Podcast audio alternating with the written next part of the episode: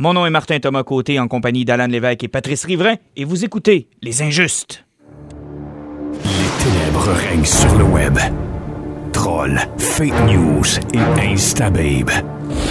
Le seul et dernier espoir de sauver les internets vient de s'éteindre avec Les Injustes.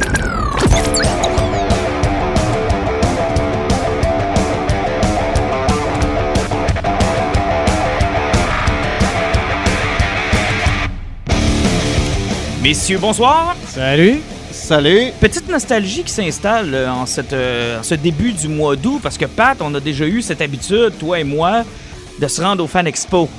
Oui, écoute, j'ai repensé, puis là, je me suis dit à un moment donné, là, Oh! Ah, je regarde les, les gens là, qui. Parce j'irais, là, Ah, j'irais, là. j'irais. Il y a un groupe qui s'est créé là, de monde qui triple là-dessus, puis qui commence à, montrer leurs costumes, puis le, euh, le séance d'autographes qu'ils veulent aller voir, puis les gens qui vont être là. Puis honnêtement, je regardais le listing des gens qui vont être là-bas. Ah, ça me manque, ça me manque. T'es pas au courant, Alan, mais on a eu des maudites belles conventions avec Pat. Euh, je salue, je sais pas si Kevin nous écoute, là, mais s'il nous écoute, on a eu vraiment, vraiment beaucoup de fun. Une belle petite gang. Écoute, quasiment 3-4 ans. Oui, ben écoute, des méchants dans char. Ah, c'était c'était terrible. On arrivait une journée avant Montréal. Ah oui. On dormait. On dormait. On dormait 4 heures. Entre-temps, avec toutes les vidéos louches de Batman que tu Oui, nous oui, de la, de la porno euh, inspirée de Batman. C'était génial. Et ensuite de ça, on se levait durant la nuit. Ah ouais, il y en a eu plus que dans The Killing Joke, pour d'autres Euh, Batman. oui, mais c'était de la vraie cette fois-là. là. Écoute, euh, c'était c'était une- c'était quoi déjà? C'était une parodie genre de la, de la série des années 60. Écoute, moi, j'ai juste entendu une affaire. C'était Robin qui arrêtait pas de dire Holy Threesome, Holy Batman. threesome, Batman! Ah non, ça avait aucun bon oh, sens. oh, oh, shit, ok, ça, ouais, ce parodie-là, ok, c'est Oui, bon. ouais, ça, avait, ça avait aucun bon sens. Mais on se levait, écoute, il était 3-4 heures du matin pour partir à Toronto. Ouais. Puis après ça, on partait vers Toronto. Puis écoute, pour le nombre de fois que je suis allé à Toronto, j'ai toujours pas visité la ville. J'ai- Pas- Écoute, on se rendait directement au Metro Co- Convention Center. On avait un hôtel qui était dans le coin. Euh, puis on allait, euh, c'était quoi, euh, à, Jack Astor, Jack, le, le restaurant au- au- auquel on allait. Écoute, on, on a vraiment eu, vraiment eu des belles conventions. Mais Toronto, c'est plus qu'un aéroport. La grosseur qu'il y avait, je pensais que c'est tout ce qu'il y avait. Non, non, non, non, écoute, c'est une belle ville, puis c'est propre. Puis euh, il y a Pat qui a été obligé de m'endurer en train de, de photographier les morts euh, sur un mur. Là, je me souviens plus trop quoi. C'était un mur sur lequel il y avait des plaques commémoratives. Et sur les plaques, Les on- fondateurs du. euh, comme de, de ce qu'ils ont fait. euh, oh, de- de- proche du Metro Convention ouais, Center. Puis écoute, on, on a ri un coup, là. Écoute, c'est parce que sur les plaques commémoratives, ils écrivaient comment les personnes étaient mortes. Mais ça avait aucun bon sens, là. C'était des affaires genre sauter d'un train en mouvement, en feu. Il y en a un autre, c'était a reçu une bime de métal bord en bord de la tête. Écoute, on lisait ça, moi je prenais ça en photo, puis je riais à belle gorge déployée. Ah, mais il n'y avait pas de CCST dans ce temps-là. Non, non, Ouais, non. La CNEST à ce Ouais, temps-là, mais mais, mais c'est- tu sais. C'est juste que, tu sais, on aurait pu se garder une gêne puis juste écrire qu'ils sont morts là. C'était pas nécessaire d'écrire Ben, en détail.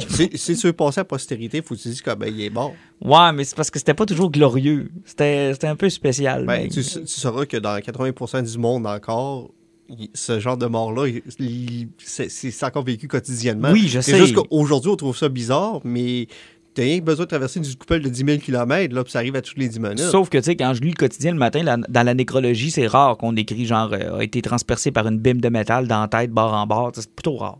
Mais bon, euh, tout ça pour dire que je m'ennuie de, de ces conventions-là. Puis il y avait aussi toujours un délire religieux quand on arrivait. Là. Ah oui, la gang qui avait le van parqué en avant du. Oui. euh, Puis là, là, que, ah oui.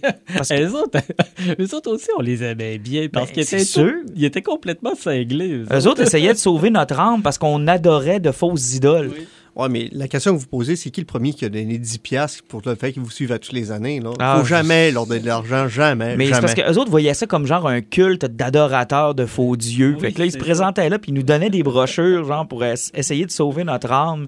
Non, c'était euh, assez particulier. La première année qu'on a vu ça, là, ben après ça, c'était comme devenu nos chums, on les saluait. Puis écoute, tu sais, là, quand on était en train d'attendre pour euh, des dédicaces, puis là, il y avait les gars avec les drôles d'uniformes autour d'un kiosque. Oui. Puis il avait mis un cordon. Nous autres, on pensait que c'était des gens de cosplay, mais c'était les polices de Toronto. Ah oui, il était incroyable, vraiment incroyable. Et puis écoute, rentrer dans le Metro Convention Center, fallait reculer d'une quinzaine de rues.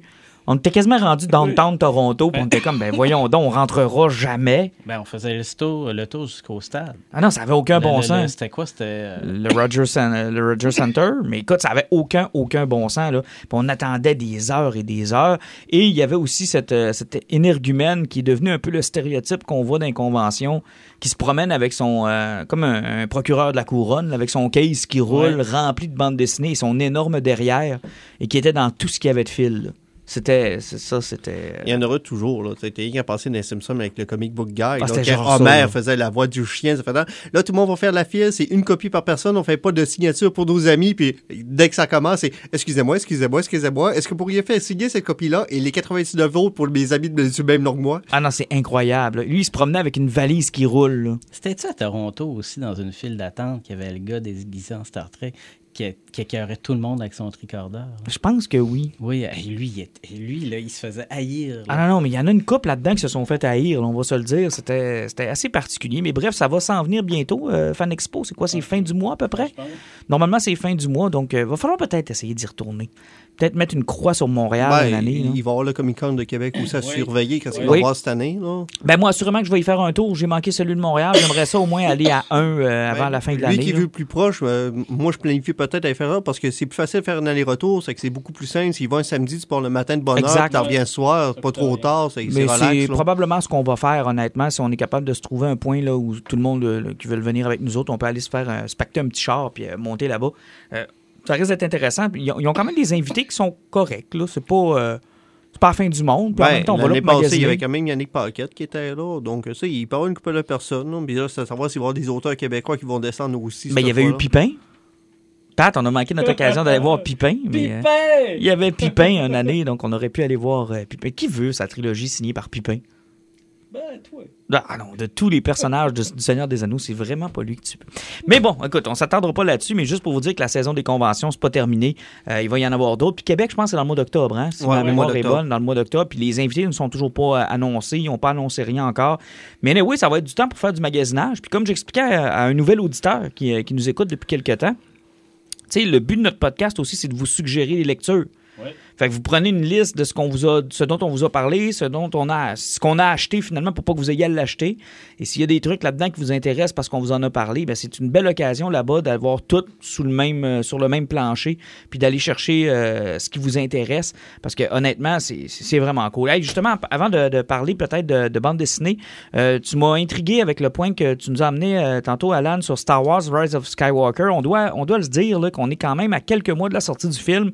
On a une seule bande-annonce, on a euh, un Stormtrooper qui a été révélé, mais en dehors de ça, on n'a pas gros de nouvelles, ça Ben, bouge pas beaucoup. Justement, c'est parce que la nouvelle rumeur qui a commencé à sortir, ça tourne alentour du nouveau Trooper qui était présenté, donc le site, le site Trooper. Finalement, dans son Trooper, rouge. mais rouge. là. Euh, exactement. Euh, puis ce que ça s'amènerait, là, d'une certaine façon, leur origine, c'est que l'historique de Kylo, un de ses points importants qu'il y aurait dans le film, c'est qu'il il courrait après les, les remnants, les restants de ce que Palpatine avait laissé. À The Other Rims, là, euh, où ce qui était. Ben, dans les parce que il faut, tu sais- tu sais qu'on dit que J.J. Abrams avait pas de plan, là, Mhm. hein, puis que j'ai toujours dit que c'était de la bullshit parce qu'il savait où ça en allait. Euh, ça, on remonte dans les premières séries de romans qui avaient sorti, là, la première trilogie qu'il y avait eu de Aftermath, de tout ce qui Oui. se passait, là, sais, il expliquait la bataille de Jakku, tout ce qui s'était passé là avant, jusqu'à un certain point. Euh, il y avait un point qui avait été parlé là-dedans, puis euh, à un moment donné, quand il avait sorti de l'âge Jedi, on pensait que le vaisseau de 60 km de, de voyons, euh, de, de, de, de face poquée, là, Euh, comment qu'il s'appelle? Snoke? Snow, on pensait tous que ça allait être l'Eclipse, Mhm. qui était dans le Legion de Star Wars, le super, super Star Destroyer de Palpatine. Mais dans Aftermath, justement, c'est pour ça qu'on pensait que c'était lui, c'est parce que Palpatine avait fait des recherches puis il pensait que les origines de la Force venaient du Unknown Region. Ça fait que lui il avait monté un plan de contingence que si jamais il mourait, euh, une grosse partie de la technologie Sith que lui avait réussi à monter, puis une partie de son armée, il allait l'envoyer dans le Unknown Region. Ça fait que quand il était mort, dans le roman Aftermath, il avait parlé du fait qu'une grosse flotte, y compris l'Eclipse, était partie dans le Unknown Region. Puis même au niveau des romans, quand il parle de l'amiral Thrawn, la raison pour qu'il avait été chercher un, Chiche, parce que les Chiches, les autres, ils vivent dans les banlieues de la Unknown Region, puis c'est la seule race qui ont réussi à mapper cette région-là au grand complet. Donc, euh, toute une partie du canon qui ont écrit des romans, de quelque chose qui avait été pointé de l'époque de J.J. Abrams, Il y a comme une grosse rumeur qui Sauf pointerait que- vers là. Puis encore une fois, on aura l'obstination, puis tu ne seras pas d'accord avec moi. N'empêche que, euh, tu sais, je veux dire, pour amener ça dans le dernier film de neuf films qui a un unknown region, puis que Palpatine avait un plan de contingence, puis qu'il y avait des vaisseaux là-bas, ça va avoir l'air, pour la plupart des gens qui lisent pas de romans, précipité. Ben, pas nécessairement précipité, parce que c'est- la meilleure façon, d'une certaine façon, de ramener Palpatine. Tu sais, du, de- du fait qu'il était communi- maintenant communiqué avec lui, qui, qui est peut-être lié au Kyber Crystal de la Death Star, euh, qui, s'il lâche les Chevaliers de Rennes, puis il veut vraiment remonter les sites pour être comme son grand-père, il faut qu'il aille chercher certains points. Parce que là, ils n'auront pas le choix, il faudra qu'ils aillent chercher des points qu'on connaisse. Parce que dans l'âge Jedi, ils ont tout écarté de ce qu'on connaissait. C'est que là, Kylo, qu'est-ce qu'il est? Parce qu'on sait que les Chevaliers de Rennes vont être dans le film. Mhm. Puis là, est-ce qu'il va plus aller essayer de faire qu'est-ce que Vader était, aller chercher encore, comme il- dans le premier film, il en parlait tout le temps de ça. Là. C'est son grand-père, son grand-père. Donc, il va-tu vouloir aller chercher la legacy de son grand-père? Aller voir les sites. Mais c'est parce que même dans la trilogie originale, tu sais, prenons la trilogie où Vader est là, Mais toute l'espèce de. de, de, de- de J'aime pas le mot religion, mais tout ce qu'il y a autour des sites est peu ou pas présent. là. Mais peu ou pas présent, c'est le même principe que ce que Star Wars est en train de faire avec les Chevaliers Jedi, qu'il n'y avait pas le droit d'aimer, il n'y avait pas le droit d'avoir ça. Euh, présentement, les Jedi ils sont tous en train de devenir gris. Mhm. C'est que tu as le droit de vivre tes émotions, mais euh, viens pas trop fou. Mhm. Hey, ils l'ont même fait avec Ashoka, qu'il avait parlé du bleeding des cristals. Elle, qu'elle a ramassé le cristal d'un site, vu qu'elle était rendue neutre, son sable laser est devenu gris, là, il était blanc. là. Mm. Tu sais, la neutralité de la Mais force. je comprends que ça fonctionne, puis je veux pas avoir le débat encore une fois. Je comprends que ça fonctionne dans l'Extended, mais je vois difficilement comment dans un film de deux heures et quart on pouvoir ramener ça. Ben, c'est parce que si on prend qu'ils n'ont plus vraiment de force armée, puis qu'ils veulent leur monter de quoi, tu sais, ils ont perdu toutes leurs super weapons. Ils ont tout perdu. C'est que si tu veux avoir de quoi, c'est là que tu vas le chercher. Parce que j'ai l'impression, euh, mon beau Alan, là, puis euh, ce n'est qu'un un jugement pur et simple, j'ai vraiment l'impression que tu t'es à côté un couteau sur le cœur, puis tu vas être déçu, mon homme. là. Ben, le film, je vais le détester à bord. Je sais plus C'est- rien pas ce qui va arriver. Non, mais je me suis même pas à côté. C'est parce que c'est c'est des rumeurs qui ont sorti. Mhm. Parce que j'ai l'impression que ça fait de la logique, mais j'ai l'impression que pour un public bien averti qui n'a écouté que les films, ça passera pas un enfant de même. Ben oui, ça peut passer. Je vois même pas pourquoi. Ça va être tough, là. Pourquoi? Mais parce qu'il va falloir expliquer tout ce qui s'est passé Ben non, dans mais les romans, pourquoi? puis dans les... Quand- euh, Même pas besoin. Ils ils ont rien besoin d'expliquer. Ils parlent à l'empereur, il fait comme ma flotte est là. Tu t'en vas là-bas. Hey, dans quel film de, de Star Wars qui ont expliqué de quoi à un moment donné, hein? non, je Ils n'ont jamais rien expliqué. Ouais, je sais. C'est un peu le... le- Hey, on, on a entendu le mot site une fois là, en 17 heures de film. Oui, ce qui, ce qui me fait penser que le film est le canon. là. Sais, il faut qu'il explique pourquoi Palpatine est là quelque part. Fait qu'il va falloir qu'il donne comme. Tu sais, l'affaire, là, souvent, des fois, dans certains films de même, puis dans certaines séries, là, si tu fais une petite explication bien, bien, bien rapide qui comble un gap, puis là, tout d'un coup, tu vas faire en plus du fan service, puis tu vas lier ça à l'univers extended. Euh, Quelqu'un de brillant avec un scénario, là, en deux, trois phrases, en, en- un plan, par exemple, que, tu sais, c'est toutes des images quasi statiques avec un gars qui se promène, là. Tu fais tout, tout, tout, tout, tout. Tu fais un micro-montage qui explique plein d'affaires, mais que c'est des scènes qui vont coûter une pinotte à tourner. C'est Parce que, sais, moi, j'ai pas Moi, mal j'haïs pas l'impression. idée. Moi, j'ai pas. Bon, c'est pas une question d'aimer ou de, de- de détester l'idée. Moi, c'est ce que j'ai l'impression, c'est que, un peu comme pour The Last Jedi, il nous voit venir, puis j'ai l'impression que l'histoire de Palpatine, ça va être décevant. Euh, moi, tu- je le vois d'une autre façon, c'est parce que moi, je vois le copier-coller qui a été fait par J.J. Abrams dans l'épisode 7. Puis euh, je sais qu'il va refaire la même chose parce que le 8 a tellement détaché le monde de Star Wars que la mission de Disney présentement, là, c'est de refaire qu'est-ce qu'il avait réussi à faire avec le 7, de recoller. Hey, on parle d'un film là, qui en Amérique du Nord seul avait fait presque un milliard de dollars. là. C'était ridicule. Il faut qu'il sauve la franchise. Là, puis euh, malheureusement, là, Star Wars en Chine, ça pogne pas. Ouais, mais comment tu peux. Tu sais, si tu me dis qu'on va, on va faire un copier-coller, c'est quoi? Ils vont copier-coller euh, Return of the Jedi, fait que ça sera pas, ça sera pas très très chic. Là. Ben, j'ai plutôt l'impression qu'il va peut-être coller plus de, rap- de bouts de l'Empire contre-attaque cette Ouais. fois-là, ce qui aurait dû être fait dans, Dans le Jedi. Dans Last Jedi. J'ai hâte de voir où est-ce que ça nous amène, mais une chose est sûre, c'est qu'on est loin d'être, un, convaincu, deux, la bande-annonce, ok, là, mais un peu comme, il n'y a pas grande explication à ce qu'on a vu, à part le rire de Palpatine à la fin.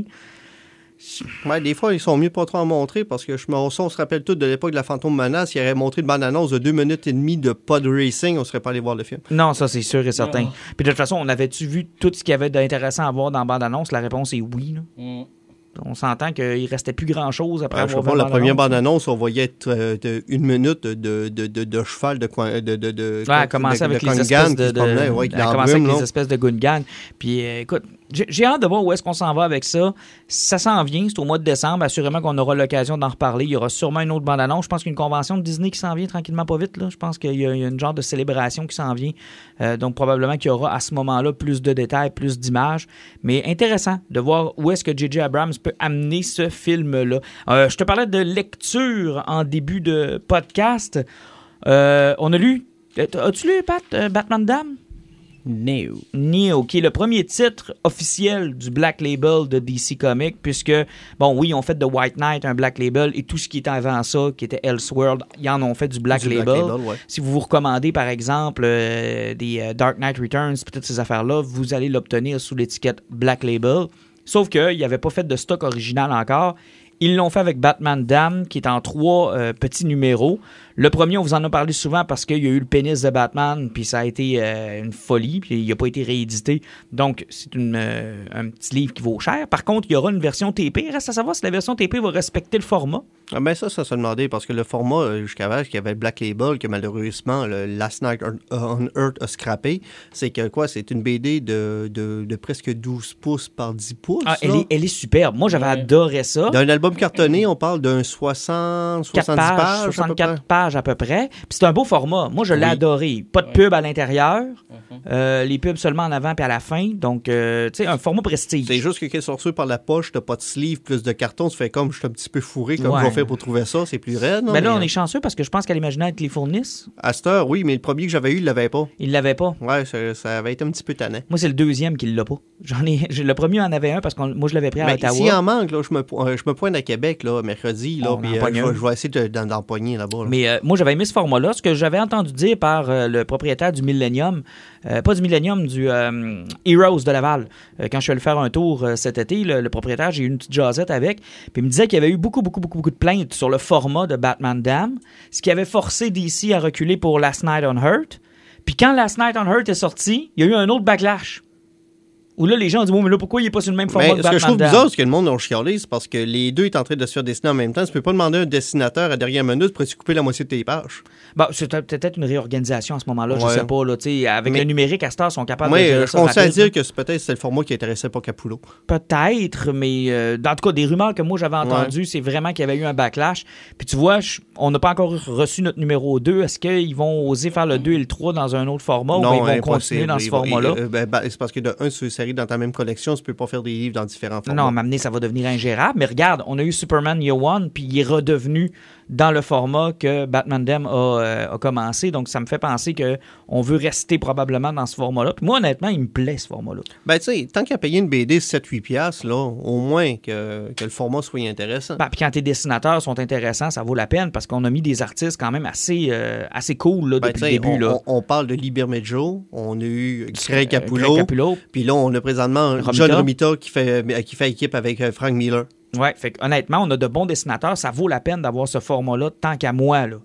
Mais maintenant, est-ce qu'on va, on va, on va, euh, on va persévérer, Persévérer. merci, euh, dans ce format-là? Ça, c'est une autre question. Mais parlons donc du contenu de Batman Dam, parce qu'on vous a parlé du format, on vous a parlé du Black Label, on vous a parlé du pénis de Batman, on vous a parlé de à peu près tout ce qu'il y a autour Du pénis du, de Black, Batman. du, ouais, du Black Label, mais on vous a pas parlé de, coudon, c'est-tu bon? Moi, personnellement, ça m'a surpris. La BD, je l'ai adorée. Moi, j'ai rien compris. Il a fallu que tu me l'expliques trois fois, puis encore là, j'ai encore de la misère à comprendre. Justement, là, c'est, là, ils vont avoir plein de ce qu'on va sortir. Là. Euh, à base, ça avait été annoncé, c'était une suite de Joker, de chemin Brian Azzarello, puis de Libermejo. Mhm. On prend la BD. euh, si on se rappelle de la fin de Joker, ça va rien que vous mettre un, un- un- un petit point commun. Là, c'est parce qu'à l'époque où ce que, justement, Joker faisait équipe avec euh, c'était Jack Frost, je pense, euh, Mhm. le gars qui suivait. Où il y a une bataille à la fin où ce que, finalement le Joker va finir par tirer sur Jack Frost qui va être en train de mourir. Puis là, finalement, le Joker qui parlait à Batman tout le long, qui essaie de le réveiller. Il a, il a sa bâton contre Batman, mais pendant le combat, Batman se fait tirer dessus. Puis il knock le Joker, puis la BD finit comme là. Qu'on arrive avec Batman Dam, on commence avec le plan du même pont qu'il y avait à la fin de Joker. Mais là, on a un Batman qui est dans une ambulance, blessé par balle, en train de crever. Et ce qu'on comprend, c'est que le Joker est mort. On le voit plus tard. Parce que là, pendant que Batman est en train de crever dans l'ambulance, les ambulanciers en profitent à faire comme Hey, si, il est en train de crever là, on va en profiter, on va enlever son masque. C'est que quand il enlève d'enlever, il essaie d'enlever le base de Batman, Batman fait comme péter une coche, parce que c'est normal, c'est une entité. Il pète la gueule des ambulanciers, puis il se tire en bas de l'ambulance. Puis là, il se ramasse dans une ruelle en train de crever au bout de son sang. Il essaye d'appeler Alfred, ça marche pas, ça marche pas. Et c'est là que Constantine arrive. Fait comme Batman, t'es pogné une croisée, il faut que je t'aide. Et c'est là que la BD commence et que le bordel commence parce que pendant que Batman crève, il y a comme un brouillard. Puis si tu fais attention au dessin, tu te rends compte que Deadman est dans le brouillard. Puis là, c'est-tu un rêve? Ça s'est-tu passé pour vrai? Ça s'est-tu pas passé pour vrai? Là, ça devient compliqué. C'est ça qui arrive parce que pendant que tu lis la BD, tu te rends compte que Constantine euh, va aider Batman à, à se soigner parce que bizarrement, avec un petit peu de magie haute, Batman, au bout de deux jours, il est comme soigné à 100%. C'est Mhm. comme un peu bizarre. Il y a toujours des flashbacks de Deadman un peu partout. T'entends une nouvelle que le Joker était au bas du pont puis il est mort. Puis là, on vit d'un monde où ce que Batman a tué le Joker. Ouais, puis c'est spécial. Puis là, on l'amène sur une espèce de, de, de, cro- de- de chemin de croix, en fait. Là. Un chemin, euh, ben c'est croi- chemin de croisée des chemins parce que d'un côté, tu vas voir Enchantress qui va apparaître à Bruce Wayne, qui va donner des, fla- des flashs de sa jeunesse où ce qu'elle se rend compte que son père, Thomas, trompait sa femme, puis que Thomas est un trou de cul qui est en train de débâtir sa, fa- euh, sa famille. Ça fait qu'elle essaie de faire comprendre à Bruce Wayne que toute sa jeunesse avec sa famille parfaite, Elle allait péter, oui. C'était de la dombe, puis qu'il a vécu un rêve, puis il a vécu une fantaisie qui méritait pas d'exister. Puis t'as de l'autre côté, t'as Constantine, aidé par un bout de par Zantana, puis qui essaie de contrer ça. Puis même à un moment donné, là, il y a un combat parce que la chanteresse devient trop loin parce qu'elle a- a fait venir des zombies. Il y a même des combats parce que même euh, Swamp Thing va se mêler au combat, Ouais. comme il y a quelque chose qui marche pas dans cet univers-là. Puis euh, c'est là que tu arrives à la fin de la croisée, où ce que Swamp Thing fait comme, il y a quelque chose qui est en train de péter, il y a quelque chose qui marche pas, il y a une rupture qui va arriver dans l'univers. Puis t'as Enchantress qui endort Batman, puis elle fait voir un monde où ce que, dans ruelle, même lui, il meurt. Puis elle fait comme, garde, si t'es mort, c'est ta place, parce que c'est pas ça que tu voulais. De toute façon, ton univers est... Elle donne un choix à Batman, soit d'être mort là, ou bien de devenir le nouveau Joker. Ah, regarde, tu vois, tu me l'expliques, puis je comprends encore rien. C'est parce que... t'écoute, là, puis je fais comme... Ouais, Parce que si Batman tue le Joker, il Ouais. devient le nouveau Joker. Ouais. C'est c'est juste arrêté. C'est parce que là, il se ramasse avec un choix qui est là. Et là, tu as Batman qui dit un nom catégorique. Et là, t'as- c'est Swamp Thing qui fait comme, il arrive, c'est beau. J'ai senti la conviction. Il réussit à péter l'enchantresse. Puis le sort est comme semi-pété là. Puis la BD finit d'une certaine façon avec Batman qui va dans la morgue avec Constantine à regarder le, mort- le- le cadavre du Joker. Puis Constantine, il fait comme, s'il y avait quelque chose que tu devrais refaire dans ta vie, là, hein, ça serait quoi? Puis Batman, il dit, fait comme, je voudrais que Joker soit encore en vie. Puis là, t'as Constantine fait comme, c'est ce que tu voulais. Et la BD va, va finir avec la fin de Joker, mais cette fois-là, le, le Joker mangera pas le même coup, puis tombera pas de la même façon dans la rivière, puis va réussir à survivre. Et malgré toute ton explication, j'ai trouvé ça franchement mauvais. Ah, c'était vraiment excellent. Moi, j'ai vraiment détesté ça. J'ai vraiment, mais vraiment détesté ça. D'abord par les dessins, de un. Les dessins étaient incroyables. Pour lesquels je suis pas un fan, là. Et sérieusement, si tu compares la qualité entre le Joker puis ça, au moins là, c'était 100% Libermejo puis ça paraissait. Mm. Euh, les dessins de Swamp Thing sont incroyables. Les pages complètes qu'il y a là-dessus, là, c'est vraiment, vraiment beau. Mais ça, c'est une question de goût rendu là. Je veux dire, moi, c'est pas mon style. Mais J'aime t'as- pas ce genre de T'as dessin. jamais aimé le dessin réaliste? Ben, exactement. Fait que, puis j'ai- j'aime pas ça. J'ai de la misère. Tu sais, j'ai eu autant de misère avec Alex Ross en passant là, que je déteste à vouloir m'en confesser. Là. Je, je trouve ça laid. J'aime pas ça. Je, je suis capable de reconnaître le talent du gars. C'est Ben, eu le même problème là. en lisant, euh, voyons, c'est quoi, Euh, la BD que je t'avais fait lire euh, de Bendis? euh, Pearl? Pearl, Pearl, exactement. exactement. Même problème. J'aime pas les dessins. Le, le dessin est réaliste. J'aime pas full ces Parce que dessins toi, la bande dessinée, tu l'associes à dessiner. Ben, pas tant que je l'associe à dessiner, mais tu je l'associe l'associes à Jim Lee? Non, je l'associe à tu peux sortir du réel. Tu sais, tu peux m'offrir un autre média que d'essayer de copier du réel. Quand on essaie de faire du réel, puis je comprends, patente, puis ils ont du talent, là, c'est des beaux dessins, c'est pas ça que je suis en train de, de dire. Mais moi, ça me plaît moins. J'ai j'ai l'impression d'écouter la TV, puis j'ai l'impression d'être dans un dessin qui est moins vivant, puis qui est plus sombre. Parce que tout ce qui est réel a moins de couleurs, a moins de- c'est moins vivant, Ben, c'est le- moins... Le, euh, le plus gros problème, moi, je me rappelais toujours au début que j'avais découvert, appris à découvrir Alex Maliv dans le temps de Daredevil Mhm. avec Bendis. Euh, le plus gros défaut que je trouvais avec ce type de dessin-là, c'est qu'il était statique. entre autres. Ça fait que le mouvement puis tout ce qui se passait dans la case, il fallait plus que j'y réfléchisse, puis il fallait, plus que je m'adapte à ce que je voyais parce que le dessin était statique. Ça fait qu'un mouvement, en une séquence de combat, pour réussir à comprendre plus qu'est-ce qui se passait, il fallait plus que tu l'imagines que d'autres choses parce que là, tu avais vraiment une image. Tu sais, t'as pas de ligne cinétique, t'as rien là. Non, non, c'est ça, c'est ça, c'est statique. Puis il y a beaucoup de détails, il y a beaucoup de choses. Pat, euh, j'aimerais ça t'entendre là-dessus. Ce style de dessin-là, que ce soit Alex Ross, que ce soit Lee euh, Bermanjo, euh, patente. Ben moi, même si tout le monde déteste Alex Ross, euh, moi je l'adore. Ah, mais attention, là. Euh, puis je veux vraiment être précis, là, parce que, tu sais, souvent, on, on dit qu'on haït quelque chose, mais je, je n'haïs pas Alex Ross. C'est juste pas pour moi. C'est juste pas mon style. Tu sais, je reconnais le talent du gars, là. Il dessine bien, là. Mais, je- tu sais, Kingdom Come, j'aimerais ça que ça soit dessiné par Capullo, j'aurais plus de fun. Ouais, mais, euh, OK, peut-être, mais en même temps, là, c'est une autre appréciation de la BD. Mhm. Tu sais, moi, j'ai lu beaucoup, beaucoup de BD européennes. J'ai lu plein d'affaires, euh, tu sais, même euh, de la BD d'auteurs euh, chinoise ou japonaise, des trucs comme ça. Il y a des, il y a des affaires que c'est hyper archi-réaliste. Puis en même temps, c'est- une autre saveur, c'est une autre appréciation. Il y a des styles qui plaisent ou qui nous plaisent pas. Tu sais, comme il y a des générations d'aujourd'hui qui sont incapables de voir en portrait un film en noir et blanc, alors que la qualité graphique d'un film en noir et blanc est absolument géniale. Même chose pour Walking Dead en BD. Ben, on en reparlera dans mon poison. Moi, je suis en train de le lire et honnêtement, ça, c'est un style de dessin qui me plaît énormément. J'adore ça. là. Tu viens de parler du type belge ou européen. Là, Mm-hmm. euh, présentement, euh, j'ai commencé à essayer de lire Métabaron. Mhm. c'est bon. Euh, de un, moi, au niveau de la littérature, je trouve ça un petit peu bizarre, mais c'est parce que le style de dessin qui est semi-réaliste avec du monde qui sont trop bâtis pour rien, puis, tu sais, c'est comme si tu essayais de mettre un dessin réaliste, mais mélangé avec du Rob. Ouais. On dirait que mon cerveau l'adapte pas, puis il fait comme, je suis pas sûr de suivre tout ce qui se passe là-dedans. En plus, tu mets du texte à la Rob Liefeld, mais européen, puis là, tu fais comme, Mhm. C'est un chef-d'œuvre. Parce que l'affaire, c'est ça. hein. La bande dessinée, ça reste que c'est pas juste le scénario, c'est pas juste comme- un livre dans lequel tu peux t'imaginer. C'est qu'on te force les images, veux, veux pas. Moi, ça Ben, arrive plusieurs c'est- fois. C'est c'est le principe du réalisateur. C'est Parce ça. que vous allez en parler tantôt. Vous, vous avez été voir Once Upon a Time de Tarantino. Euh, Tarantino, lui, il y a deux opposés. Là. T'as le monde qui vont vénérer ses films, puis son côté réalisation, puis d'autres personnes qui vont faire, qui vont dormir en écoutant ça. Moi, je suis le gars qui est mitigé. Je suis capable de le tolérer, mais je reconnaîtrai jamais son talent. OK, mais tu vois, c'est ça. c'est- La bande dessinée, c'est un peu ça. Tu sais, moi, j'ai des histoires. euh, Là, je vais me faire assassiner par Jean-Nic. Jean-Nic, je m'excuse d'avance. Je sais qu'il nous écoute. Je m'excuse d'avance.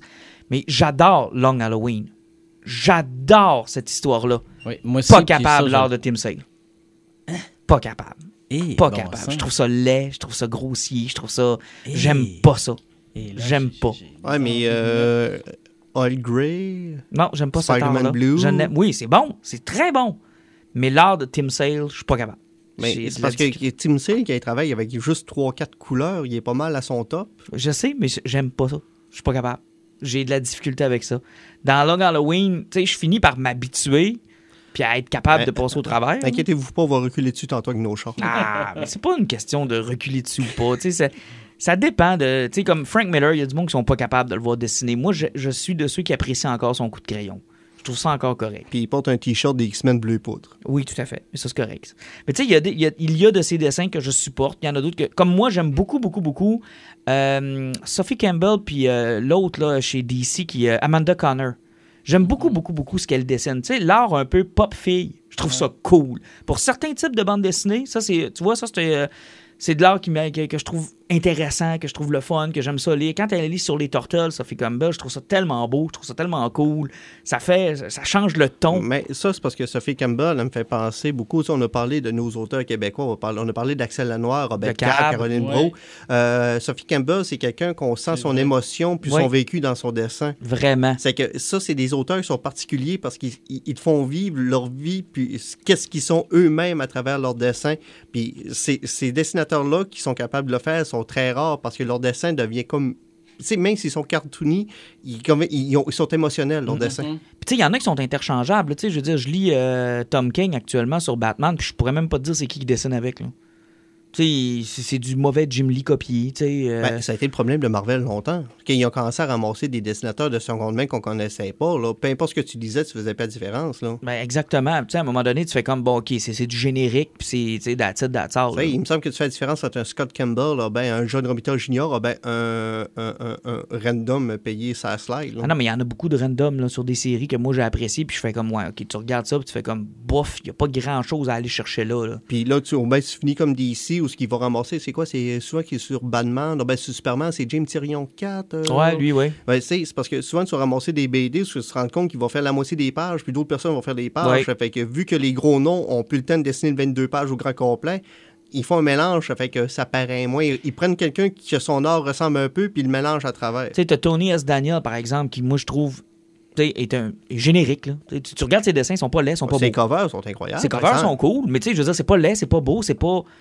Tu sais, tu le reconnaîtrais pas tout de suite si je te demandais c'est qui qui a dessiné ça. Tu sais, il y a pas, y a pas un style très. euh, tu qui sort de l'ordinaire. Tu tu vois un cover de Jim Lee, t'es capable de savoir que c'est Jim Lee. Ben, tu même euh, quand David Finch dessinait encore pas mal. Ah, exactement. Lui, il, il- il était tellement fort sur l'ancrage de ses dessins que c'était dur Ben, de les côté. Ouais. les deux Kubert, quand ils dessinent, tu le sais que c'est eux autres, là. Quand ils étaient sur X-Men, puis qu'ils ont été sur euh, Batman pendant un certain temps avec Grant Morrison, c'était malade. Puis, tu sais, on parlait de Capullo tantôt sur Last Night on Earth, là. Capullo, c'est un, c'est un Christy de bon dessinateur. Puis, tu vas des, des dessinateurs qui sont plus génériques, que tous leurs dessins, ça ressemble, ça fait pas de différence entre les personnages, mais au niveau émotionnel, qu'est-ce qu'ils mettent d'en face de leur personnage, ça reste incroyable. Steve Denon, qui est mort dernièrement, c'est que peu importe la BD qui soit poignée, tu feras pas de différence dans aucun personnage. Mais au niveau de l'expression faciale qu'il mettait dans ses dessins, c'était tellement profond, c'était tellement solide que tu avais du fun pour ça parce qu'il allait chercher des niveaux émotionnels dans l'expression de ses personnages, dans un dessin qui était simple d'une certaine façon, qui était incomparable. Mais gars, tu vois, le préféré à, à Pat, ça a toujours été Michael Turner. T'en ennuies, hein? C'est que tu m'énerves. ah non, mais regarde, ça, c'en était un que c'était. C'était des boules pour des boules. Ben, c'est du Jim Lee, mais cheap. Ben, tout dépend. C'est le genre de fille là, que leur intestin est alentour du corps parce, et du cœur parce qu'ils ne pouvaient pas l'avoir Ah dans non, le c'était corps. impossible. C'était impossible. là. C'était impossible. T'avais des poumons, des intestins puis un cœur. Puis entre les boules puis euh, le pubis, là, il y avait à peu près 15 pieds de ventre avec un nombril dans le milieu. là. C'était assez exceptionnel. Ouais, puis tu te questionnais sur la, comment, comment il était capable de se battre ou de marcher? Parce qu'il avait les, les, bras- les chevilles puis les poignets tellement. Ça avait aucun bon sens. Ça- Ça n'avait aucun, tu sais, il y en a qui bon vont sens. nous haïr, là, mais bon, écoute, Turner, c'est Turner. Non, moi, je, moi, je l'appréciais, mais c'est vrai que quand tu regardais ses dessins, tu te disais, je mets cette femme-là en vie là, là elle meurt. Casse, là, c'est fini, il n'y a plus rien à faire avec ça. Là. Mais quand il faisait des covers, mettons, pour Spider-Man, oh ben, il y en a fait aussi pour euh, G.I. Joe. G.I. Joe. C'était euh, assez incroyable. c'était vraiment Mais beau. c'est même lui qui avait rapporté Supergirl à l'époque Ben chez oui, DC. dans Superman Batman, euh, numéro 8, euh, Excellent. c'était tout de suite l'arc après Public Enemy quand ils ont, Effectivement, euh, c'est une série que je suivais à l'époque. C'était-tu bon, ça? Ben, gars, Ed McGuinness, c'en est un, ça, que Ben, j'aimais beaucoup. Euh, Tu sais qu'est-ce que j'avais détesté à l'époque, la série, on parle de vieilles BDO, là. J'ai beaucoup aimé le retour de Supergirl, mais moi, c'est Supergirl est arrivé, puis était plus forte que Superman, puis c'est une fois qu'il est arrivé sur la Lune, qu'il a payé Supergirl, le couche à terre, fait comme, comprends que moi, je contrôle mes pouvoirs, je peux te coucher quand je veux, mais ça me tentait pas avant. Six numéros après. Elle a démoli, démoli combien de marde avant, là, comme... Mais c'était-tu bon avec Apocalypse, qu'elle devient quasiment la fille de Darkseid? Non, euh, dans Superman Batman, le seul bout qui était bon avec Apocalypse, était- c'est quand Darkseid est arrivé avec son armée de Doomsday, qui a été en train de tuer tout le monde, Oui. qui a pogné Batman dans son armure, qui a pété son armure, fait comme Batman, maintenant tu meurs, fait comme bah si je meurs, mon cœur arrête de battre, je fais sauter ta planète, il fait comme ouais, mais sa planète saute, tu tues tous tes amis. Darkseid derrière, il fait comme t'es un hostie de malade, je sais que tu vas le faire. T'es un Christ de fou, je vais te laisser à terre. Mais c'était vraiment une bonne BD, ça, Superman Batman, dans ces deux premiers arcs-là. Entre autres, Public Enemy. Mais quand, Public euh, Enemy, c'est- ben, il y a, c'était il- bon, il y a un dessin animateur animated Oui. de, de Public Enemy d'ailleurs. Oui, puis il est très bien fait parce Oui. que la série était excellente. C'est quand ils ont décidé, parce qu'on savait Ben, que ça allait c'est Ed arriver. McGuinness qui avait embarqué en plus ce story Oui, arc-là, je me ça. trompe pas. Ouais. Exactement. Il avait co- décollé cette série-là avec Ed McGuinness sur euh, Public Enemy. Puis, si je me souviens bien, c'est ça faisait un certain temps que Luther était euh, président des États-Unis. Puis là, c'était comme, OK, on le descend-tu? Oui. Il se tape dans la main les deux, puis OK, go, on le descend, c'est là que ça se passe. Ça avait été une foutue run. C'était un 6 ou 7 numéros, je pense. Ouais, puis là, il s'est réussi à ramasser d'un univers alterné où tu avais un, un inverse de Superman Batman qui était là. Puis ça Ouais, ouais, mais, ça avait- mais, mais cette série-là a mal, a mal vieilli. Après Supergirl, ça avait commencé à décliner tranquillement, pas vite. Ben, c'est le problème de tous les Superman Batman. Ouais, je sais. Ça dure un certain temps, puis après ça, Ben, il y a une nouvelle série que je vais commencer, Super Batman, qui commence dans un mois ou deux. Ouais, là, ouais, hein. ouais. Je suis bien curieux de voir ce que ça va donner dans le nouveau statu quo, là, mais euh, on va voir que, que ça va, où est-ce que ça va mener. moi, j'ai hâte de voir aussi. euh, ça quand euh, même. personnellement, les Superman Batman, euh, j'y suis tout depuis de Mhm. début des années 2000. là. Ouais, parce qu'ils l'ont sorti, cancellé, sorti, cancellé, sorti, Ouais, parce que la, la dernière version qu'il y avait eu, c'est Jay Lee qui avait commencé à dessiner. C'était c'était fucking en essai avec Jay Lee qui était sur le dessin de Ah, Batman ça Superman. spécial en. C'était très particulier. Ouais. Mais vous l'haïssiez pas, vous autres, Jay Lee, Ben, moi, c'est. Pat Lee que je détestais. Tu parles du gars qui a acheté trois versions de, de Bram Stoker de Dracula à cause de Jay Lee et compagnie. Non, euh, moi, j'ai pas trop de problème avec. Ouais, t'as fait ça? Et sérieusement, là, Bram Stoker, Dracula, j'ai tellement de versions chez nous à cause de ça parce qu'il y a plein de dessinateurs qui embarquaient là-dessus. J'achetais toujours les Ça livres. vaut la peine. OK, mais c'est quand même... Tu sais que c'est la même histoire pareil? Mais j'essaie de comprendre encore les transfusions sanguines de ce roman-là parce que tout le monde avait le même groupe sanguin. Oui, oui, c'est quand même spécial, ça. Check le commentaire du gars que s'il apprend qu'il y a une nouvelle édition Blu-ray ou 4K ou peu importe de Star Wars, il va la racheter Ouais, mais ça, parce qu'il l'a acheté 42 fois. Ouais, mais ça, c'est un mauvais sort, tu sais ça? non, mais ça, j'ai pas le choix. C'est comme je, je suis lié par ça. J'ai pas, j'ai pas le choix de racheter la trilogie à chaque fois qu'elle sort. Allez, on change de sujet. Euh, avant de passer à notre critique de film, Crisis on Infinite Earth, CW, ça continue de grossir puis ça s'en va vraiment dans ce qu'on vous avait prédit. Ouais, avec Burt Ward qui a été signé, Brandon Root qui revient en Superman. Tom Welling, euh, c'est sur le bord. Tom Welling, c'est sur le bas. Mais la dernière nouvelle qui est sortie aujourd'hui, là, c'est parce que Bruce Wayne revient en tant que Bruce Wayne, genre de Batman Beyond. Puis c'est Kevin Conroy qui va le jouer. Quelle bonne idée. Incroyable. Il va enfin incarner le personnage à qui il prête sa voix depuis tant C'est d'années. merveilleux pour le monde qui écoute les séries en français, là, une 28e voix différente de Oui. Batman, mais avec la vraie personne qui fait sa voix normalement. Ah, Ça, ça va être génial. J'avoue que je vous plains ceux qui écoutent en français parce que vous avez jamais eu l'occasion d'écouter Kevin Conroy, mais écoute, c'est c'est une grosse nouvelle parce que ça va être génial de le voir en vrai, d'abord acté, puis de le voir interpréter Bruce Wayne. Je pense qu'il le mérite. C'est un- une belle tape dans le dos. Il fait la voix de Batman depuis le début des années 90. Le gars, ça fait Facile. 30 ans qu'il fait ça. Dans les jeux vidéo, dans les séries télé, dans les films animés. Ben, dans les- Si vous avez joué à Batman Arkham Knight, là, qui sont sur euh, PlayStation, euh, sur euh, Xbox, c'est Mark Hamill puis Kevin Conroy qui sont encore en arrière de ça. Donc, à fait. euh, tu sais, c'est impossible que vous ayez jamais entendu la voix de Kevin Conroy qui. Mais non, c'est c'est probable. de- Depuis Batman The Animated Series, qui était dans les années 90, probablement l'une des plus belles séries qui a été faite sur Batman, c'est effectivement lui qui prête sa voix. Au moins une, une version qui était achetable sur Blu-ray. Ouais, je l'ai pas ach- acheté sur Blu-ray. Étais-tu belle? Es-tu es-tu vraiment bien restaurée? Elle est bien restaurée, c'est parce que la version collector avec les trois figurines est à 120$. pièces. Mhm. La version normale est à 80$, mais ils ont annoncé dernièrement le Batman Beyond. Mhm. Puis la seule place qu'on est capable de le trouver présentement, c'est sur Amazon. Puis pourquoi? C'est 3-4 saisons. Ouais. Il est à 120$ aussi. Sacrement. Ça n'a aucun cas des actions. Je veux bien... Et puis, il donnait qu'un film. L'autre, t'avais les... toutes les saisons, Les puis films. ces trois films. Ouais, t'avais Mask of the Phantasm, Freeze, puis l'autre, c'était euh, Batwoman, je pense. Ouais. mais c'est que là, pour le même prix, t'en as plus que la moitié moins. Non, je sais, j'ai j'ai vu passer ça, je trouve ça un peu décevant. Mais bref, euh, maintenant, Linda Carter, est-ce que c'est possible? Ben, elle était toujours en par parler avec Tom Welling. C'était la dernière nouvelle qu'on avait. là. Donc, tu sais, ça va devenir un gros fucking event. Ben, pour quelque là. chose de la CW, là, euh, c'est fucking impressionnant. Et puis Brandon Roof en Kingdom Come, ça va tellement être malade. Ça va tellement être fou. Mais il falloir qu'ils crachent le cash un peu parce que l'année passée, dans leur event qui était très gros, là, au, ni- au niveau des effets visuels, parce que CW fait une couple d'années qu'il essaie quelque chose de gros, euh, là, trois ans, il avait fait la planète de. Comment il s'appelle le gros gorille euh, Grodd. Grodd. Euh, le CGI était cheap, mais au moins, ils l'ont essayé. Ils ont fait plusieurs épisodes avec King Shark. Des fois, il était correct, des fois, c'était comme semi-cheap. Ben, ça reste une Il a- série il a- télé. hein. C'est ça, c'est série télé. C'est parce que là, ils s'en vont sur de grosses. Parce que là, avec le casting, tu crées des crises d'attente. Ouais, puis surtout que ça n'a pas dû être gratuit, là. Ouais. Ça n'a pas dû être gratuit. Il n'y a pas personne qui a signé ça pour le plaisir, là. Il doit y avoir une coupe d'argent d'im- d'impliquer là-dedans, là. Puis euh, j'ai hâte de voir Burt Ward, comment ils vont l'amener. Tu sais, ils vont-tu le laisser comme ça en Dick Grayson ou ils vont essayer de, de- de pousser un peu leur look puis d'y faire porter peut-être quelque chose ou euh, j'ai hâte de voir comment ils vont articuler ça puis techniquement si Linda Carter signe ils viennent du même univers eux autres là, là. Euh, oui. Ça ces peut. deux-là peuvent être introduits au même moment là Ah, mais c'est c'est de savoir qu'est-ce qu'ils vont tout faire avec ça. C'est sérieusement là, qu'on va arriver au mois de décembre, ils vont commencer. Si c'est vraiment vrai qu'ils font ça, puis qu'ils commencent au décembre, puis en revenant au mois de janvier, ils finissent le even, ça va être un deux mois de marde à attendre que ça finisse. Ah, c'est sûr, mais euh, regarde, tu vois, moi, je n'ai pas suivi rien, mais je vais quand même jeter un coup d'œil. Euh, N'empêche, euh, sur cet événement-là, juste que, parce que j'ai l'impression qu'ils vont peut-être essayer de rendre ça friendly aussi.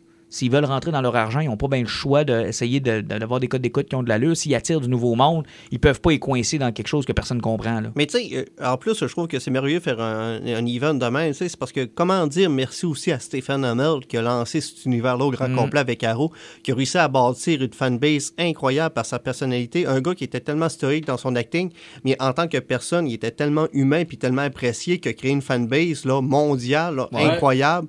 Euh, les, tout- toutes les, les combats humanitaires qu'il a fait contre le cancer, toutes les conventions, il, il a passé à WWE, il a fait plusieurs combats là-bas, tout ça pour faire sa promotion contre le cancer. Un gars là, qui, qui- qui a gagné son public. Euh, sérieusement, je pense que CW, là, ils, ils- ils font une belle sortie. là. Mais tu dis ça, mais c'est comment dire merci à tous ceux qui ont contribué aussi à l'univers de DC Comics à travers le temps.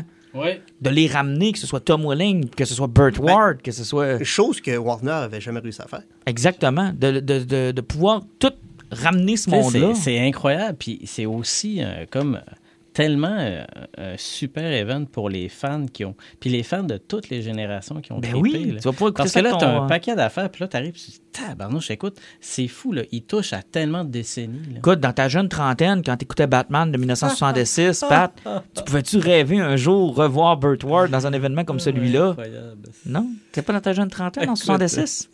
Tu m'épuises.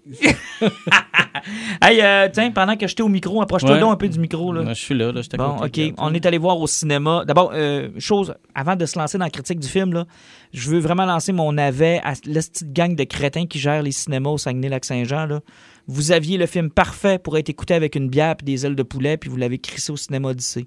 Ouais, exact. C'est vrai. Vous avez mis le Roi Lion à non, non, Jonquière. non, non, non, non, non. Là, ils sont super brillants, puis c'est un calcul budgétaire. Les films de Tarantino, faut pas une scène au cinéma. C'est vrai. Ouais, je sais bien, mais c'est quand même le style. Euh, ce sera pas long, ce sera pas long. Troisième fin de semaine du Roi Lion au cinéma, 40 millions encore.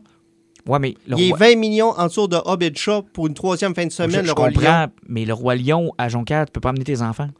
Euh, je suis convaincu qu'il fait plus d'argent, que- qu'il aurait fait trois fois plus d'argent que Quentin Tarantino Ouais, peut-être, mais moi, je voulais voir Tarantino avec une bière et des Ouais, ailes de poulet. Mais c'est impossible. Au côté marketing, là, la trois quarts du temps, là, le monde chiale pour avoir. euh, je pense que c'était le dernier là, de Eight Foot. On l'avait eu trois semaines en retard parce qu'ils Mm. ne voulaient pas payer le prix pour l'avoir parce que personne ne va voir les films de Tarantino au Saguenay. Et pourtant, la salle était pleine. Ben, en tout cas, moi, la salle était pleine. Mais c- il a été chanceux par rapport à son casting. Peut-être. Par rapport à ses derniers films, le casting était différent parce que Brad Pitt puis Leonardo DiCaprio attirent le monde. Quand- euh, tu poserais la question à du monde qui était dans ta salle.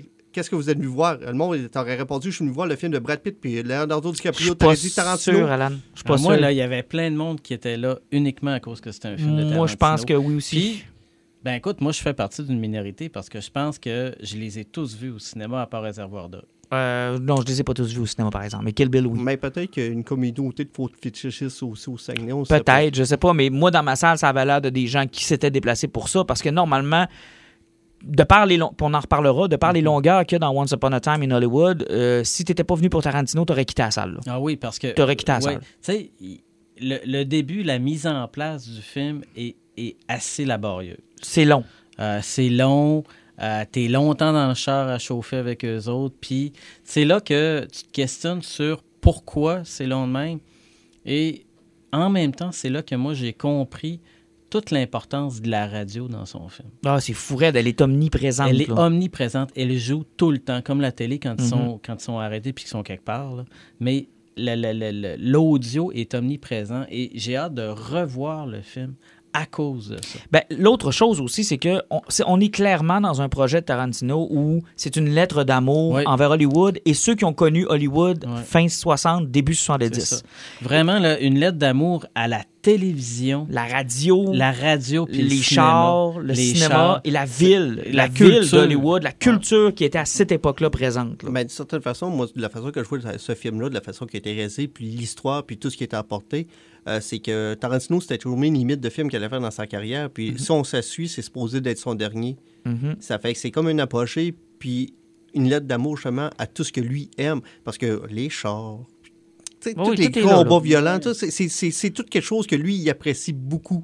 Donc, euh, je pense que ça a été son summum où ce qui a été chercher tous les points qu'il aimait. là. Moi, j'ai vu une œuvre dans laquelle, justement, on s'est adressé à un certain public qui a probablement plus compris encore que le public en général. Il Oui. nous a pas oubliés, mais il y a probablement des gens à Hollywood qui ont connu ces époques-là, qui ont vu ça, qui ont vécu là-dedans, qui ont probablement beaucoup plus trippé dans les longueurs, dans ce que moi je qualifie Mm-hmm. de longueur, qui en, qui en sont pas vraiment. Mais tu sais, il assoit les années 70 comme Stranger Things a assis les années 80. Là. On Écoute- prend le temps de les placer. Écoute, moi, moi, je suis un enfant de la télé des années 70, justement. Tu sais, regarde, je suis né en 71, même si tu dis que je suis né là, en, 1900 66? En 66. T'avais ou en- 30 ans. Ou en 32, ou en... Peu importe. Dépendamment là. de la de Dépendamment de la journée. Écoute, j'ai même été avec les pharaons, selon mes collègues aujourd'hui.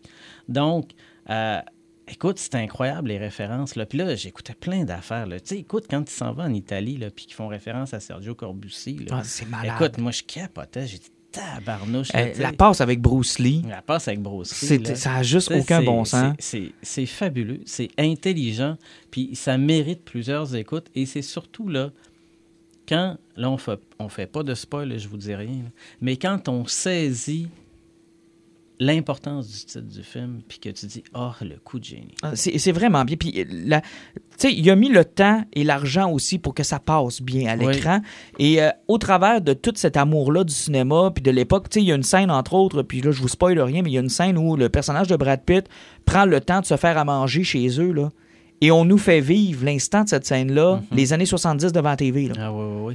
Et- les plateaux repas, t'es Les toujours plateaux assis devant repas, la télé, tout ça. L'émission qui est en train de C'est ça, passer. L'importance de d'écouter telle série ou telle affaire, puis tel truc. Écoute, c'était des, c'était des événements. dans sa roulotte derrière un cinéparc. écoute, derrière Euh, écoute, ça sent le sable dans la salle de cinéma ouais. tellement que c'est bien réussi Ça, comme ambiance. c'est- génial. Puis un autre, un autre euh, coup de génie, je pense, de, de- de Tarantino, c'est l'amour et la façon dont il voulait euh, un peu exorciser Sharon Tate. Mhm. Et c'est incroyable. Puis écoute, Margot Robbie, là, aïe aïe. Es-tu belle? Hey, le- le- le- la scène du manoir Playboy est est absolument incroyable. fabuleuse. Elle est incroyable. Parce que tu vois que, tu sais, il y a plein de monde, là. Il y a, écoute, il y a, il y a les deux des mamans et les- de papas qui sont là. Mm. Il y a euh, euh, Steve McQueen qui est là. Il y a un paquet de gens qui sont hyper bien castés.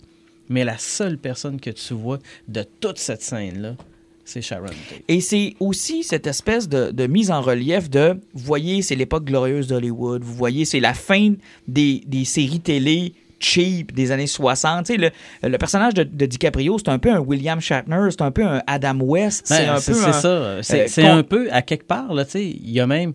Est-ce que, euh, tu sais, il y a tellement d'acteurs qui ont vécu la fin de leur carrière à la télé, puis qui se sont dit, comment je vais être Puis capable là, de il ne de que des méchants Que des dans méchants, les nouvelles séries.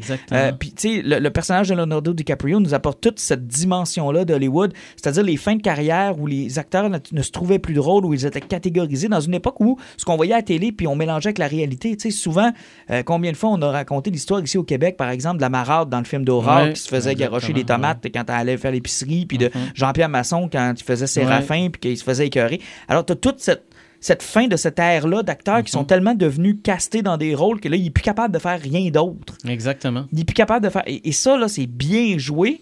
Et tu as tout l'autre côté du culte autour d'Hollywood et il s'est servi de la, de la Manson Family pour nous Ouais. faire vivre ça. Le culte autour de ces porcs riches qui ont fait de l'argent dans les années 50, 60. Avec... Il y a vraiment une scission entre euh, une espèce de classe sociale importante qui dénigre. Écoute, c'est fou, là. Tout le monde détestait les hippies. Tout le monde. Puis, en même temps, c'est eux autres qui ont fait la révolution, puis qui ont amené. Écoute, ils ont, ils ont quand même fait tomber en partie le Vietnam, puis plein d'affaires de même. Oh oui. Écoute, c'est incroyable comment est-ce que c'est c'est brillant, puis c'est bien pensé. Ah, c'est c'est vraiment, vraiment bien fait. Honnêtement, moi, j'ai trouvé que c'était un très bon film. Quelques longueurs qui nous amène à une scène finale qu'on ne vous spoilera pas, Non. qui est complètement délirante et que là, les amateurs de Tarantino de Kill Bill Oui, vont ils être vont, ils servis. vont là. délirer. Là, vous allez être servis. Oui, là. mais je vais poser la question que tout le monde se pose. Jay Metfield, il était comment dans le film? Jay Mitfield. James Le chanteur de Ah, Metallica. James c'est pas, Hetfield. Il était là-dedans? c'est pas lui qui fait l'interrogatoire de, de, de Manson à un moment donné? Il me semblait que c'était dans ce film-là qu'il jouait. Non, non, non, non, non, non, parce c'est- que Manson, on le voit peut-être on, quelques on le voit un peu et on voit surtout pas la scène qui était dans le trailer. Non, exact. Euh, qui était- T'es Non, sûr que c'est pas dans Mind Hunter? Peut-être, mais dans, dans Tarantino, je ne l'ai pas vu, là. Moi, je vais faire aussi une autre petite aparté là-dessus. Et je salue. Et là, euh, je suis allé voir. euh, bon, je salue Jean-Nic puis je salue Guillaume parce que c'est avec eux autres que je suis allé voir. Et qui ont assisté aussi à l'événement cocasse que, pendant qu'on est en train d'écouter le film. On approche de la scène finale du film. Mhm. Ça fait. Parce que c'est un long, long, long film. Et. Ça fait, écoute, euh, ça va durer au moins, là, tu sais, le film, il est quoi, 2-3 heures? À peu près, là. 2h40. Ça fait au moins 1h40, 2 heures que le film arrive. Et là, il y a une madame qui passe en avant de nous autres Mhm. et qui arrive et qui arrête à côté de moi parce qu'on est assis à la première rangée, on est super bien. Euh, J'étais pogné avec deux gars qui voulaient étendre, étendre le jambes. Fait que là, Mhm. bon, c'est ça. Et là, la madame, elle passe à côté de moi puis elle dit Pouvez-vous m'aider? Pouvez-vous m'aider Fait que là, je me tourne puis là, je dis à la madame Mais pourquoi Puis là, elle dit Ah, je suis pas capable de m'asseoir. Elle avait les bras pleins avec sa liqueur. Fait que là, euh, je, je baisse le siège à côté de moi. Elle dit Non, non, non, plus haut. Fait que là, écoute, je, Ben baisse, je m'étire, je baisse le siège plus haut. Puis là, je dis à madame Madame, vous savez que le film est commencé depuis 1h40, 2h au moins. Elle dit Ah, gna, pouvez-vous m'aider Fait que là, je l'ai assis tout en vociférant. Et elle m'a certainement entendu dire Mais voyons, bordel, qu'est-ce que c'est ça Puis là, elle écoute. Puis là, là, t'avais Jean-Nic et Guillaume qui, eux autres, rigolaient un peu. Puis, t'avais les gens en arrière de nous autres qu'on entendait dire Mais qu'est-ce qu'elle fait là, la madame Qu'est-ce qu'elle fait? Elle n'a pas vu le film. fait que- et là, pendant la scène complètement délirante qu'on vous décrit pas non plus, nous autres, moi puis j'en ai qu'on a entendu ronfler. Ah ben, sacrement, elle s'est endormie. Elle s'est endormie. Là, on l'a vu repartir après le film. Puis quand on jasait, nous autres, dehors, on l'a vu essayer de rentrer dans un restaurant qui était fermé depuis au moins trois heures. Ben, voyons donc. Elle était quelque chose, la madame. T'es sûr que c'est pas Tarantino déguisé qui est venu? Moi, écœurer? personnellement, à place de page, je ne jugerais pas le monde qui dorme dans des films de Non, Tarantino. ça, ça, c'est vrai. Parce que je me rappelle de Django, je l'ai écouté tout seul. Parce que Pat s'est endormi. Oui. Non, mais... Il- Mais ça, ça, j'ai battu mon record, là. J'ai pas dormi pendant celui-là. Ah. Ça fait longtemps. Django, il y avait la première demi-heure par derrière.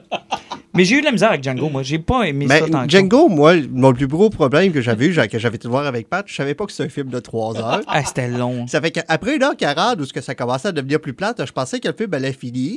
Là, le film est devenu stagnant, stagnant, stagnant, jusqu'au temps qu'il y ait le manoir à la fin. Oui. Mais euh, quand tu sais pas que le film dure 3 heures, là, une heure qui se Ah, passe en long, là. après, c'est comme.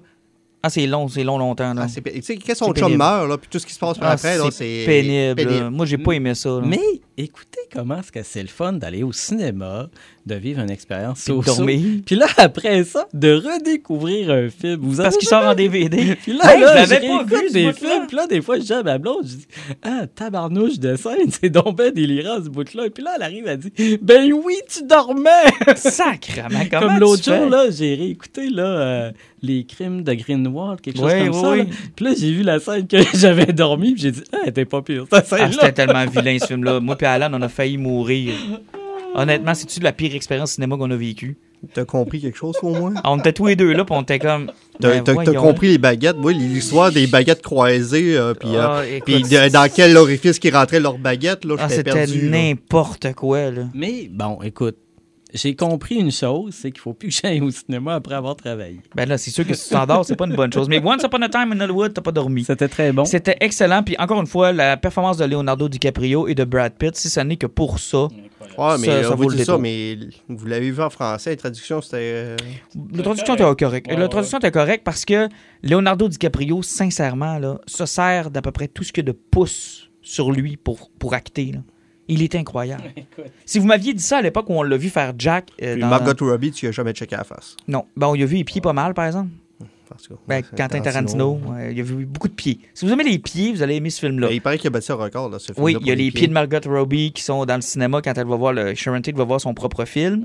T'as les pieds de la l'espèce de, de, de hippie qui va ramasser, qui sont écrasés dans le pare-brise pendant. Puis tu sais, il prend ses plans à partir des pieds. Tu sais, il prend les pieds écrasés dans le pare-brise, puis ce qui nous intéresse se passe en arrière des pieds. Tu sais, fait que t'es comme, c'est- ils sont là. C'est- ça, c'est les pieds sont là. Mais gars, c'est Quentin Tarantino. Mais bref, euh, j'ai hâte de le voir sur Star Trek. Hein. Il réussira pas à faire un film que personne ne va aimer. hein. Les fans de Star Trek aimeront pas ça, puis les fans de Tarantino Ouais, mais aimeront c'est pas ça. peut-être juste un scénario. Là. Je sais pas si ça va se faire un jour. Parce que sérieusement, Mais ça va c'est être mauvais, là. Écoute, si, si il utilise qu'est-ce qu'il est Ça va être Ça va être spécial. Ça va être spécial. Ben, il tue tout le monde. Les, Clin- les Klingons vont manger une calice de volée si ça arrive. Là. Mais ça, c'est le genre de film qui plaira à personne. Là. Ceux qui aiment Tarantino iront pas voir ça. Puis ceux qui aiment Star Trek vont être en calice de voir une affaire de même. Il y a juste moi qui vais aimer ça. Là. Ah, mais en tout cas, les chemises rouges vont manger une tabarnak de volée. Asti qui vont manger une volée, les autres vont mourir. Hey, avant de passer à notre poison, The Boys, euh, c'est sur Amazon Prime depuis maintenant quoi, une semaine? Oui, effectivement, c'est sorti, ça fait une semaine. Euh, The Boys, euh, euh, je vais commencer par faire le contexte de la bande dessinée que je suis en train de lire. Je ne l'ai pas fini à BD, euh, j'ai à peu près 20 numéros de lus sur 72. Euh, L'essence de la BD, d'une certaine façon, tu vis dans un monde où ce que les super-héros sont reconnus comme étant super puissants, mais il y a comme un statu quo de marde qui existe, c'est que, mettons que le SWAT arrive dans une situation de sniper, ben, de prise d'otage, le SWAT a comme un 20% de perte qui est accepté. Tandis que les héros, eux autres, ils ont genre un 80% de perte qui est accepté. Ils ont comme une marge de gaffe qui est plus acceptée, puis peu importe ce qu'ils font, on s'en calisse parce que c'est des super-héros, puis qu'est-ce que tu veux faire contre eux autres? OK. Pas, ça ressemble pas à Invincible. Tu m'avais pas parlé de ça? Euh, Invincible, euh, c'était du Bendis, mais Invincible, c'était pas tout à fait euh, comme ça. C'est parce que lui, c'est une BD qui est beaucoup, beaucoup plus trash de Gardenis. Parce qu'à l'époque, c'était Gardenis qui a sorti ça. Ça avait sorti publié six numéros chez DC Vertigo. OK. L'éditeur de l'époque, qui était un chum de Gardenis, avait accepté, mais DC, euh, un petit peu pogné après eux autres. Ça fait qu'ils se sont fait un petit peu lapider sur la place publique. Donc, euh, ça a été racheté puis ça a été publié chez Dy- Dynamite par après parce que c'est une BD qui est très réelle. Ça fait que. Ils ont peut- récupéré les six numéros, on peut les avoir? on peut les avoir. Ça, a été racheté au grand complet. Ok, c'est correct. Vertigo, Vertigo voulait plus rien avoir de ça. Ils ont, ils ont tout jeté. Parce que des ont- fois, c'est ça qui est chiant quand il y a des changements de euh, compagnie. Là. DC ont tout brûlé, ils veulent rien avoir. Ils ont fait ramasser ça, ça, on veut plus voir DC écrit nulle part. OK. Euh, c'est qu'on on vit dans un monde de même, sauf que il y a comme eu une team de la CIA qui a déjà existé dans le passé, puis c'est comme pas vraiment une police, c'est euh, c'est c'est des- une gang de petites trous de cul Oui. qui sont là pour foutre la chienne aux super-héros. Tu sais, leur faire comprendre que si tu vas trop loin, là, hein, c'est pas que tu vas te ramasser en prison. C'est que tu vas perdre un bras, deux jambes, peut-être un œil, on va te castrer, puis ça se peut que tu sois plus jamais capable de chier. Tu sais, Mhm. ils, vont, ils vont te mutiler jusqu'au temps que tu comprennes que tu n'avais pas d'affaire à faire ça. OK. Puis The Boys, c'est à peu près ça. C'est que tu suis Butcher qui est là, puis sa gang, qui, ram- qui sont une équipe, qui sont là pour foutre la mort. C'est une BD qui est basée à 100% sur le sexe. Ce n'est que du sexe, du sexe, encore du sexe, puis plus de sexe. Puis on a fait ça à l'écran. C'est ça la différence. C'est parce que c'est une BD qui est le fun à lire. Les, les dialogues là, que Butcher parle, de un, il n'arrête pas de parler, puis la façon qu'ils l'ont dessiné, euh, Derek Robinson, c'est un gars qui a toujours un grand sourire d'en face. Si ça a l'air du body qui soit croisé quelque part, tu vas vouloir prendre une bière avec tellement qu'il a de l'air d'être fin. Mais c'est le pire badass du monde. C'est un trou de cul. C'est un tueur en série. Puis euh, lui, il a une raison de vouloir tuer les super-héros. Euh, tu sais, dans BD, dans le fond, sa femme s'est faite violer possiblement par des Homelander. Puis vu que le, le fœtus était trop puissant, après six mois, sa femme explosait en deux. Le fœtus est tombé à terre, puis il a commencé à tirer des lasers avec ses yeux, puis il est en train de brûler tout dans la maison, puis il a Ok, juste c'est un peu hard, Il, il avait il, a- il a pris une lampe, puis il l'a achevé avec un coup de, de, de, de- de lampe, là, le fœtus. C'est ça, la BD. C'est ultra trash, mais au niveau de la sexualité, du sexe, tu dis ça, c'est un univers qui est fucking trash. Les dialogues, c'est c'est crissement pas doux. Mais le niveau de l'humour, au niveau du sexe, tout, fait que tu lis ça, tu as du fun. Tu as toujours un petit rictus, même si c'est fucking hardcore.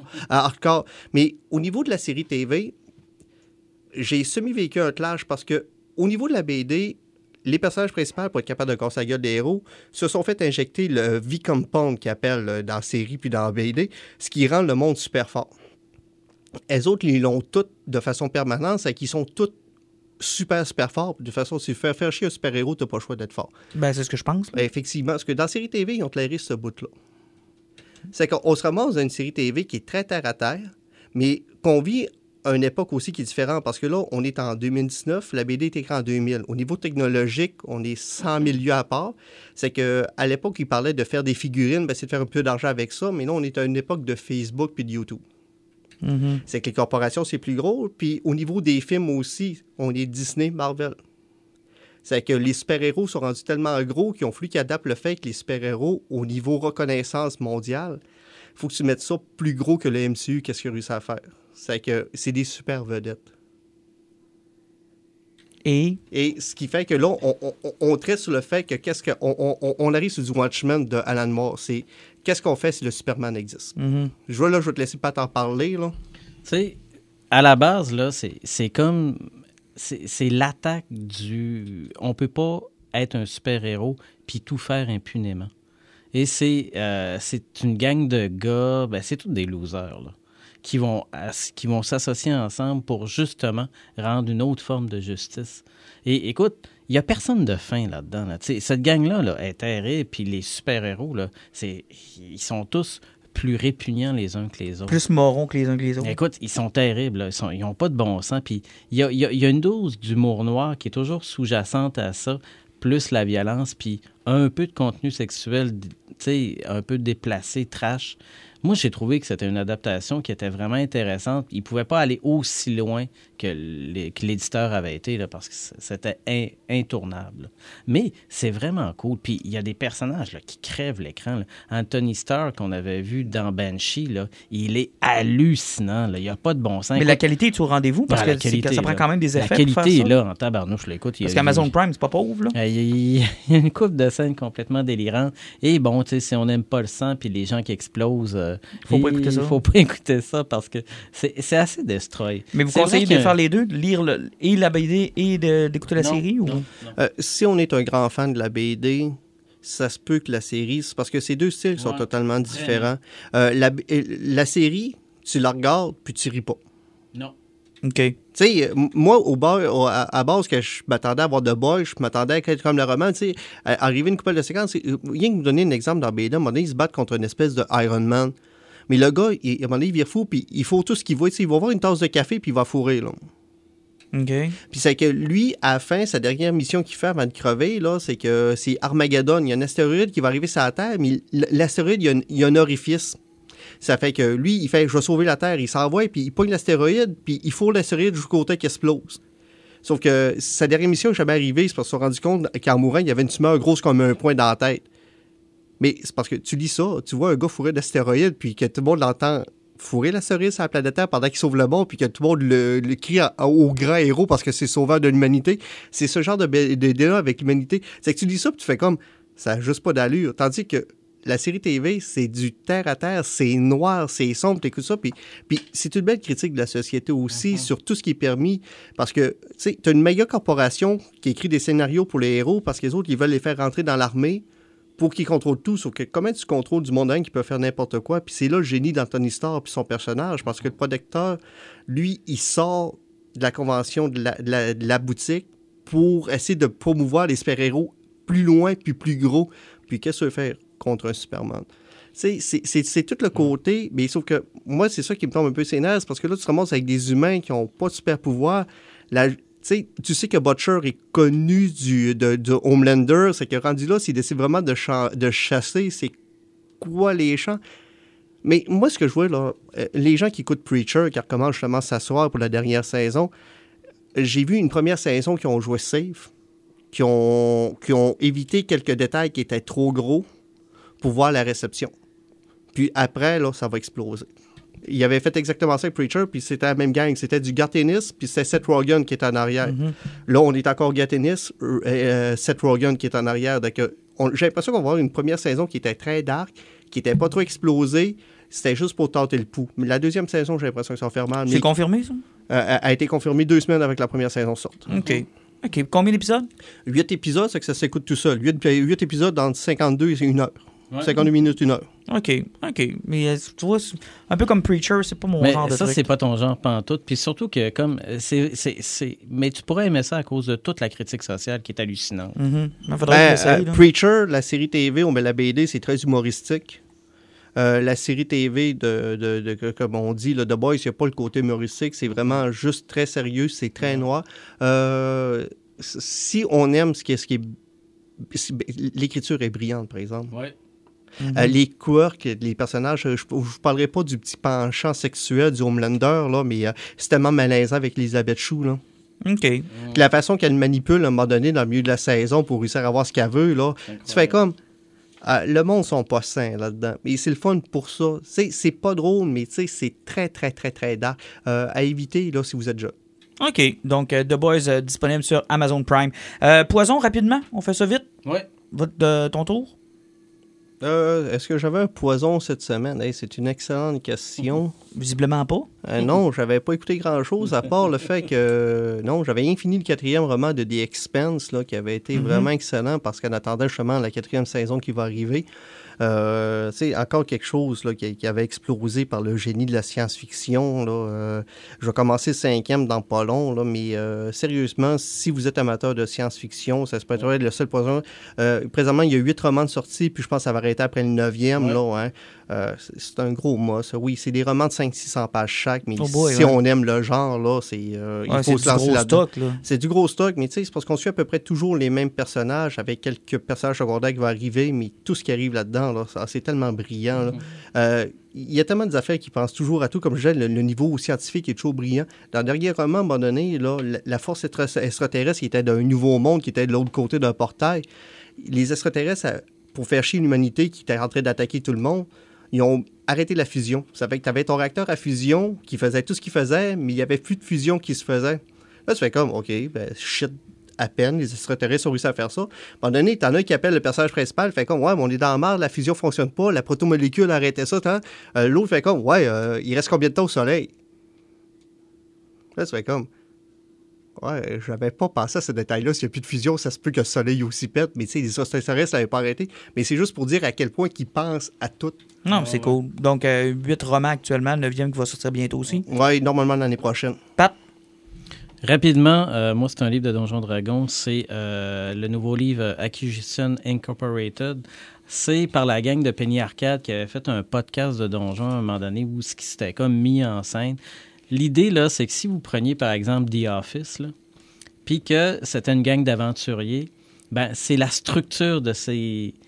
Comment fonctionneraient ces groupes d'aventuriers-là, comme si c'était chaque groupe d'aventuriers était une franchise d'une plus grosse compagnie, puis tu essayais de fonctionner avec les profits, puis les autres compagnies rivales. C'est absolument savoureux à lire, c'est génial, et c'est tripant à essayer de penser, intégrer ça à une game, tellement c'est bien, pensé. C'est un incontournable. Moi, je capotais. Ça me faisait penser à tout l'humour noir de, de, de Domino, la- le truc avec Mhm. Knightley, puis mélangé avec The Office dans une game de Donjon Dragon. Quand même. Et euh, moi, je vais vous surprendre. C'est quelque chose de classique que vous avez probablement déjà tous lu. Je suis en retard.